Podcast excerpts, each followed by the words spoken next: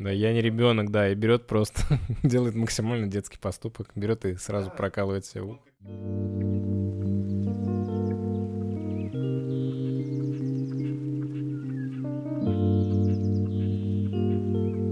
Всем привет, с вами Кику Подкаст. Сегодня Илья и Петр расскажут вам про мангу «Пирсинг» за авторством Таки Хика Иноэ. Пока мы ожидаем выхода в цифре э, первый Slam Dunk, и очень надеемся, что он скорее выйдет, чтобы мы могли его посмотреть, мы расскажем про мангу Shot, которая является, можно сказать, приквелом к первому Slam Dunk, который рассказывает про героя Рёта Мияги и девушку Аяка, которые являются одними из персонажей Slam Dunk. Это манга-история про э, случайную встречу двух незнакомых э, молодых людей, у которых э, обоих есть некоторые семейные проблемы, и которые в результате некоторого спора э, в итоге прокалывают рете ухо э, старой ржавой иголкой. Да, кажется, что сама история очень незатейливая, но э, как то любит маэстро, и новая, она сверхсимволична, метафорична и перегружена э, всякими подтекстами, и сейчас мы попробуем вас в этом убедить. Э, и, естественно, мы всегда как бы предупреждаем, что мы говорим э, со спойлерами теперь, потому что обычно мы такие, мы ничего не спойлерим. Каких Но мы спойлерим все, поэтому да. будем сразу, да, давайте аннотацию, то, что мы расскажем вам весь сюжет. Да, и тем более, что это ваншот, как уже Петя сказал, э, тут всего 39 страничек, по сути. Это не так много, и, и даже, по сути, я так, если почитать грубо, то это 40-45 минут очень вдумчивого чтения. И на этом, собственно, и даже если мы вам все, все расскажем, вы в этом не разочаруетесь. Э, Начнем с самого главного. Э, история называется пирсинг. Э, пирсинг — это, как вот и в данном случае, это такой некий символ взросления, какого-то подросткового бунта и безрассудности. И это очень важно, потому что, во-первых, Рёта очень такой, на самом деле, немножко дерзкий персонаж, хотя мы понимаем его некоторую драму э, за счет его роста и за счет того, что он играет да. в баскетбол. Это, кстати, вот очень интересно, потому что Петя мне сказал, что это персонаж из Слэмданка, только вот перед записью, поэтому у меня еще открылся дополнительный подтекст какой-то. Да, Рёта в Слэмданке — это игрок первой позиции с очень крутыми навыками ведения, но из-за того, что он достаточно низкий, нам указывает то, что он ростом 167 сантиметров, это прям на порядок ниже всех его ребят по команде, он из-за этого очень сильно комплексует. Но из-за этого у него да, как бы в компенсацию такой горячий, жаркий характер.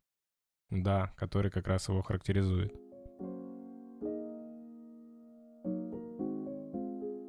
Э, сама история происходит на пляже. Э, во-первых, сама локация э, является отдельным героем, а во-вторых, она как бы метафорична. Герой находится в своеобразном таком пограничном состоянии в пещере, да, между морем которое в культуре трактуется как нечто могущественное, нечто безмятежное, красивое и в то же время опасное, и сушей. Море — это, как я э, интерпретировал, это их дальнейшая жизнь, полная неизведанного, а берег, который нам, кстати, не показывают, но просто за ненадобностью, э, мы его, грубо говоря, в своем сознании дописываем как э, по нашим предзнаниям, потому что они подростки, и мы э, кое-как можем дописать их судьбу до этой встречи. И э, думаю, что, в принципе, море также можно интерпретировать, знаешь, как э, нечто, что судьбы переплетает. Потому что, э, как там из флэшбэков Рёты станет понятно, его брат утонул, когда он пошел на рыбалку. Э, и море как бы его забрало. Но в море также и дало ему, возможно, будущую избранницу жизни, да, то есть, возможно, это транслируется такая некая Ну, в Сланданке это любовь всей его жизни. Это, да, можно да, сказать, да. прямой интерес его в дальнейшем будет, конечно.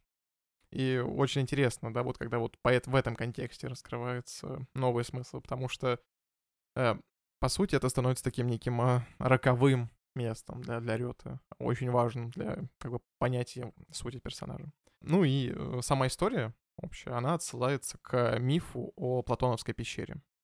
Если кратко, то это пещера, в которой живут узники, они прикованы так, что как бы не могут повернуть головы, они не видят выхода из пещеры, потому что он завален огромным камнем. Э, снаружи, естественно, бурлит жизнь, э, происходят как бы бесконечные события, э, светит солнце, и где-то подаль э, горит огонь. Э, и благодаря нему э, узники могут наблюдать за тем, что, собственно, происходит снаружи. Но, если быть точнее, они видят тени того, что там происходит. То есть они как бы наблюдают за тенями, и это единственная их возможность постижения мира. Э, и Платон как бы в этом мифе, он э, изображает ограниченность э, обыденного познания людей. Когда человек принимает за истину то, что он видит вокруг, но чтобы приблизиться к ней, к этой вот сути, необходимо преодля... Ну, как бы преодолевать рамки познания и выходить из этой самой пещеры в мир идей и начать видеть не тени вещей, а их идеи. И ровно так же, как мне кажется, люди вот в пещере, вот эти вот узники, э, они видят образы, глядя на тени, и также герои в пирсинге, э, Рёта и Аяка, они видят образ взрослой жизни, да, они видят их, естественно, вот как, как и в эти узники по теням, поверхностно. И новый нам как бы прям э, практически в открытую говорит, что важен опыт, который люди проживают, и важно прожить его самостоятельно, увидеть свою жизнь и опыт этой жизни, который э, может у тебя в дальнейшем случиться именно самостоятельно в дальнейшем в истории э, она как бы осуществляет еще один очень интересный оборот, когда вот э, Аяка заходит в их убежище. Во-первых, э, оно обделано, естественно, как некое личное пространство, эм, и его в какой-то мере можно трактовать как комнату, да, допустим, в... когда она пришла к кому-то в гости, да, к мальчику. И когда она заходит в пещеру, она как бы вторгается в его личное пространство, Э, где видит, что для него важно. Там все, там даже если приглядеться, в уголке валяется джамп. Mm-hmm. Какие-то вещи, и там конусы. Ну, в общем, это вот то пространство, которое сделали именно он с братом. То есть это такое очень важное для него место. Э, и в дальнейшем этот виток с комнаты, он как бы приобретает дополнительный слой, потому что через матчкат, кстати, заходит в эту пещеру мама орет, и когда она ищет его по пляжу... Да, да, показывают э, свет от фонаря, то ли вообще какую-то яркую Там, там солнышко, да, а потом резко фонарь, да, там да. Через, э, через одну склейку. Это удивительно, что Иноу использует матчкат, да, то есть... Э, если не знаете... видеомонтажа в э, литературе, в манге. Э, вот, то есть, да, как бы матчкат — это такое... Э, это склейка между двумя объектами, которые похожи или совпадают э, с друг другом по, ну, типа, форме или по композиции, э, либо по, типа, нахождению объекта в кадре. И когда мама заходит в комнату, ты, она как бы застукивает их за таким, в общем, каким-то очень личным процессом, когда он прокалывает ухо, и она падает в обморок. Это, во-первых, смешно, потому что до этого шуток практически не было. То есть он был э, весь ваншот был выставлен как драма. Но вот в этот момент ты не можешь не засмеяться, потому что это, ну, прям очень смешно. Да, и как мы знаем, что и новые любят э, такую физическую комедию, э, например, как, э, ну, очень часто это было в «Бродяге», например, подно, когда это было даже передано через наказание, когда... Когда еще его будучи, подвешивали на дереве. Еще будучи, да, так да, его когда его дразнила Коджера, э, дергая его за щеку. Да-да-да, вот такие вот вещи, они как бы отчасти милые, но они какой-то дополнительный юмористический контекст истории продают, когда ее необходимо разрядить как-то. А, и плюс э, на вот эту зрелость, точнее, не зрелость персонажей э, играет следующие детали. Например, когда Аяка думает во своем флешбеке о сережках, которые как бы были подарены ее маме, по идее. Mm-hmm. Она думает о том, что я бы выбрала другие, это были бы какие-то ну, большие серьги с большими с камнями. камнями. Да. А, и это как бы говорит о ее незрелости, да, потому что это такая прям кричащая деталь. Э, что удивительно, потому что когда она потом оставляет на дереве записку с своей фотографией для Рёты, э, у нее на фотографии самые обычные сережки. То есть вот э, тем самым как бы мы видим рост персонажа и то, как гениально и новый просто в деталях этот рост прописывает. Ей не надо ничего как бы проговаривать, мы просто видим это визуально. Это потрясающе. У Рёты тоже есть такая деталь, которая мне очень понравилась. Это когда она говорит ему в пещере, что ты правда как ребенок. А, и поскольку он мальчик, он это воспринимает как провокацию. Как вызов, да, такой, да, я ребенок, смотри, что я делаю. И я, прокалывает. Я не ребенок, да, типа, я, да, не я ребенок. не ребенок, да, и берет просто, делает максимально детский поступок, берет и сразу да, прокалывает себя. Он как бы думает, что это очень мужественно, но при этом поступает максимально по-детски. Это вот эти вот противоречия, когда они склеиваются в персонаже, это тоже много о нем говорит. И э, если подводя какой-то итог, мне, во-первых, очень понравилось. И когда ты сказал, что это, йоу, это приквел, э, такой некий. Это приквел. Да, они даже в трейлере первого сламданка были, мы, кстати, скинем, обязательно посмотреть. Там будут показывать сцену, как он дриблет на площадке, и потом сцену, где Аяк сидит на дереве, ну, на бревне около моря.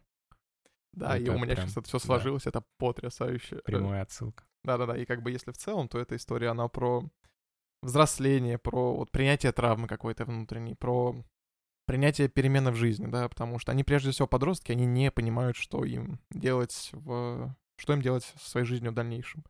Потому что Рёд очень сильно опечален потерей брата, и потому что он наговорил ему глупостей перед тем, как его брат погиб. И это очень трогает. Это заставляет просто полюбить персонажа с какой-то, знаешь, новой силой, потому что ты сначала читаешь Сламданк, например, да, и они у тебя не... А потом уже через какое-то время ты читаешь Пирсинг, и они у тебя как-то склеиваются потом воедино, и это рождает новые смыслы.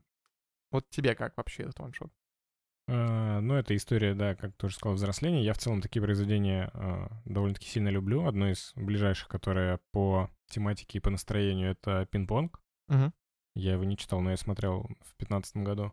И не все эпизоды там показывают именно такой контекст, но один из некоторых эпизодов, он как раз показывает, э, там главный герой в какой-то момент забрасывает спорт, начинает э, постоянно там есть шоколадки, он начинает толстеет, э, просто уходит от любой ответственности и э, впоследствии пересиливает себя и возвращается, можно сказать, да, к своему естественному, да, адекватному э, Состоянию физического. состоянию, да, и э, там смыслу жизни и типичному существованию. Э, в этом ваншоте за 39 страниц. Э, я не могу сказать, что я прям настолько да, глубоко проникся и супер глубоко читал, но точно оставили положительное впечатление, и да, знаешь, какой-то общий смысл и такое приятное послевкусие абсолютно точно оставил. Ну и плюс э, я очень люблю иную, поэтому я просто не могу сказать, да, что она мне не понравилась. Да, и, кстати, мы очень неприятно удивлены, что там на каких-то популярных сайтах там оценка все 8.